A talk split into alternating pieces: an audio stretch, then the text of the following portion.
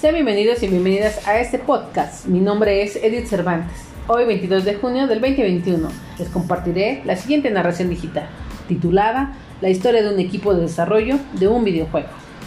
Bueno, donde los personajes, el, el principal personaje es Gustavo. Él es un hombre de cabello largo, ojos negros, alto, delgado, vestimenta informal. Eh, es perseverante, es pesimista e inteligente. Él es prácticamente subordinado de, de Natalia, quien ella obviamente caracteriza a otros personajes dentro de esta historia. Ella siempre usa vestimenta de color negro, su cuerpo es atlético, sus rasgos físicos son comunes. Ella es relajada, agradable, diplomática. Su puesto, bueno, ella es jefa de los programadores, ella es jefa de Gustavo. Gustavo es su subordinado. También tenemos a Octavio como otro de los personajes.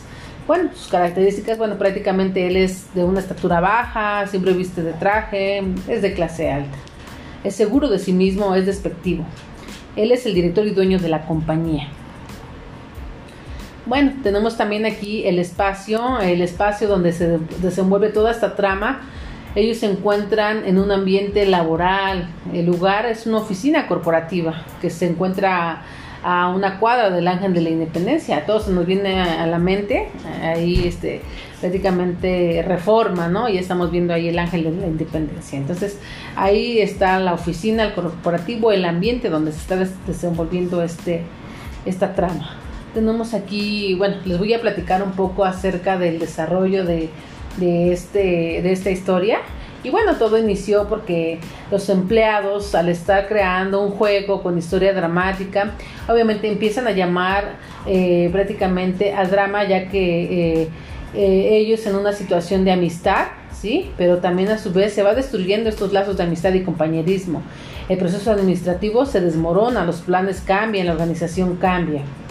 Entonces prácticamente estamos entrando en un conflicto, ¿no? En esta historia se desenvuelve eh, y se desenlaza en un conflicto, en medio de un conflicto, ya que eh, tratan ellos todos de no, pues prácticamente no llegan a ningún acuerdo.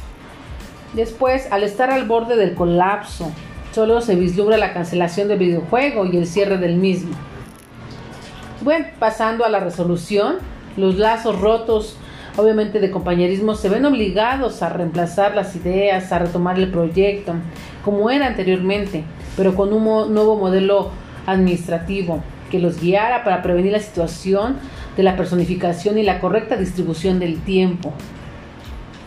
Eso es lo que hacía falta para que ellos obviamente dieran seguimiento a este proyecto, donde ellos nuevamente volvieran a retomar esos lazos de compañerismo en el desenlace, pues prácticamente ya al final, el juego se convierte en un hit, nadie se lo esperaba.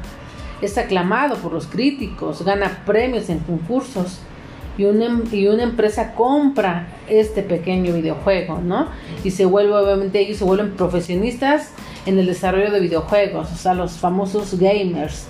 Entonces, prácticamente eh, esta historia pues nos deja una reflexión, una reflexión, compañeros, en el cual nos invita a que siempre hagamos un trabajo colaborativo, hagamos un trabajo en equipo y sobre todo que ante la adversidad siempre va a haber una solución. Y lo que queremos chicos es que a través del diálogo, a través de la resolución de conflictos, pues nosotros logremos obviamente siempre eh, estar en beneficio y, y trabajar bajo los objetivos esperados de la propia institución o empresa.